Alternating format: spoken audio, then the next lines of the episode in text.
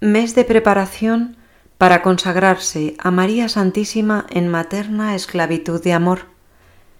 Día 11. Nosotros somos esclavos de Cristo y de María. Puntos del Tratado 68 a 77. Segunda verdad.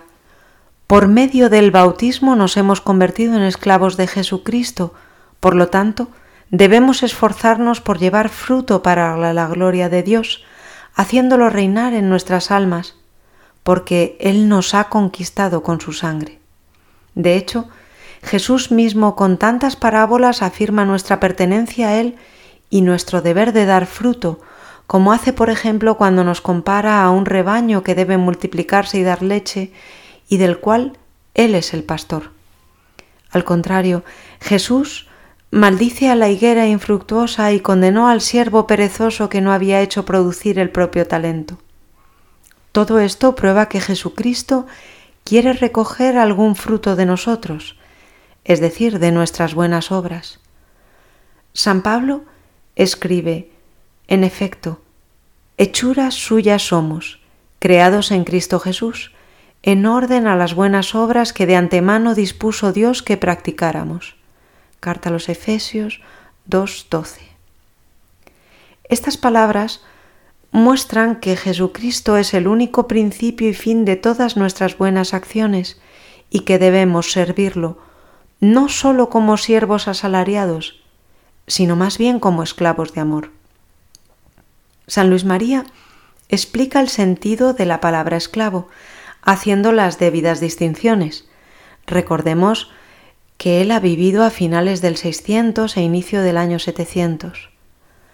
Hay en este mundo dos modos de pertenecer a otro y depender de su autoridad, el simple servicio y la esclavitud.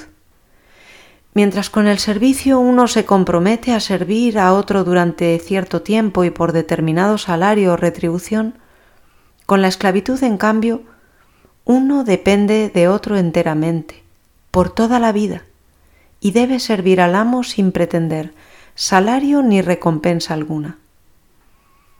Por otra parte, afirma que existen tres tipos de esclavitud. El primero, la esclavitud de naturaleza, de este modo todas las criaturas son esclavas de Dios.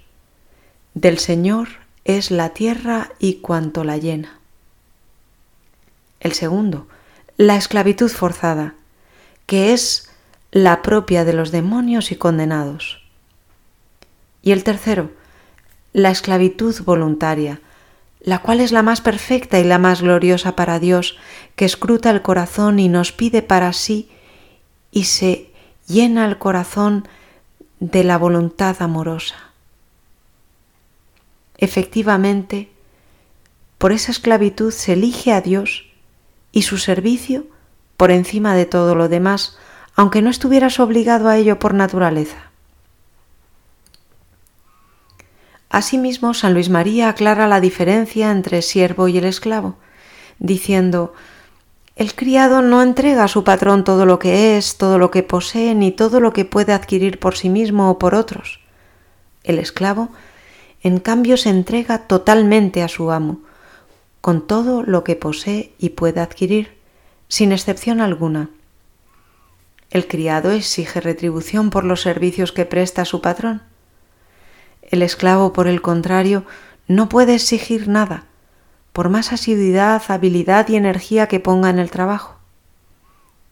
El criado puede abandonar a su patrón cuando quiera o al menos cuando expire el plazo del contrato, mientras que el esclavo no tiene derecho a abandonar a su amo cuando quiera. Por último, el criado está al servicio del patrón solo temporalmente. El esclavo lo está para siempre como no existe nada entre los hombres que los haga pertenecer uno al otro, más que la esclavitud, del mismo modo, no hay nada entre los cristianos que los haga pertenecer a Jesucristo y María como la esclavitud voluntaria. Reiteradas veces en las Sagradas Escrituras, los cristianos son llamados siervos de Cristo.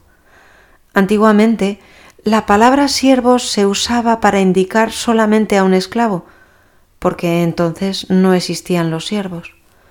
Nosotros, por tanto, no podemos pertenecer a Cristo como siervos con sueldo, sino como esclavos, que movidos por un gran amor se consagran a su servicio en calidad de esclavos. Todo lo que hasta ahora hemos dicho de Jesús lo podemos referir sin duda también a María Santísima, porque, como dicen los santos, todo lo que conviene a Dios por naturaleza, conviene a María por gracia. Según los santos, es lícito llamarse esclavos de amor a la, de la Santísima Virgen, para de este modo ser más perfectamente esclavos de Jesucristo. Ella, de hecho, no es como las otras criaturas a las cuales, si nos apegamos a ellas, pueden separarnos de Dios en lugar de acercarnos a Él. La inclinación más fuerte de María es unirnos a su Hijo Jesucristo, del mismo modo que el deseo más fuerte del Hijo es que vayamos a Él por medio de su Santa Madre. El santo concluye con esta afirmación. Si alguno no quiere que nos llamemos esclavos de la Santísima Virgen, ¿qué más da? Hacerte y llamarte esclavo de Jesucristo es hacerte y proclamarte esclavo de la Santísima Virgen, porque Jesucristo es el fruto glorioso de María. Prácticas de preparación. 1. Ponerse en la presencia de Dios. 2.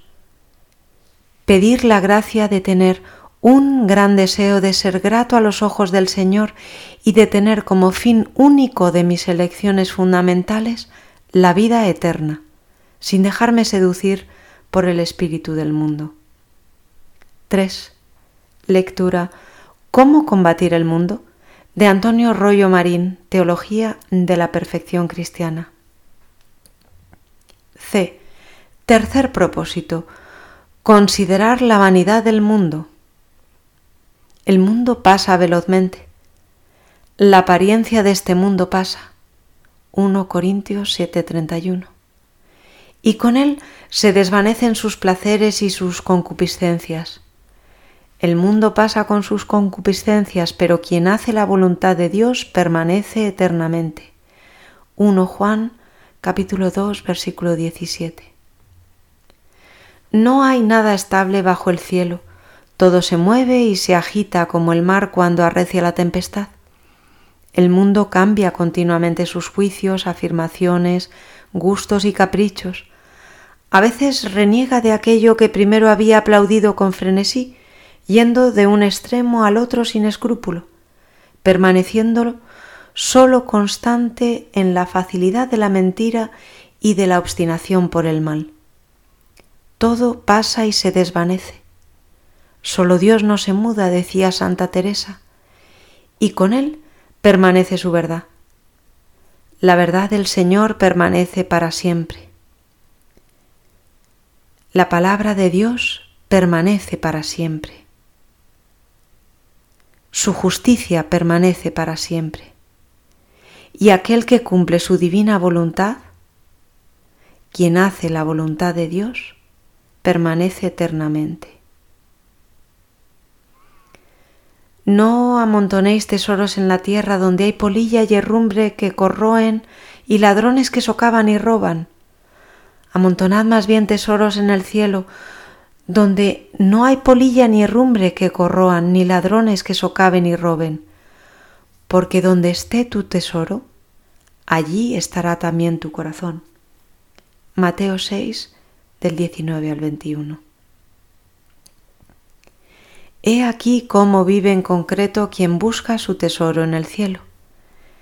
Viendo la muchedumbre, subió al monte, se sentó y sus discípulos se le acercaron, y tomando la palabra les enseñaba diciendo, Bienaventurados los pobres de espíritu, porque de ellos es el reino de los cielos.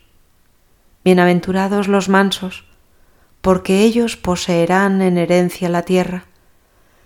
Bienaventurados los que lloran, porque ellos serán consolados. Bienaventurados los que tienen hambre y sed de la justicia, porque ellos serán saciados. Bienaventurados los misericordiosos, porque ellos alcanzarán misericordia. Bienaventurados los limpios de corazón, porque ellos verán a Dios.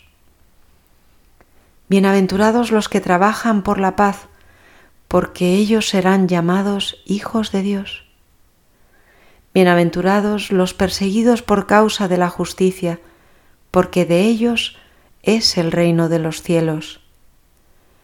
Bienaventurados seréis cuando os injurien y os persigan y digan con mentira toda clase de mal contra vosotros por mi causa.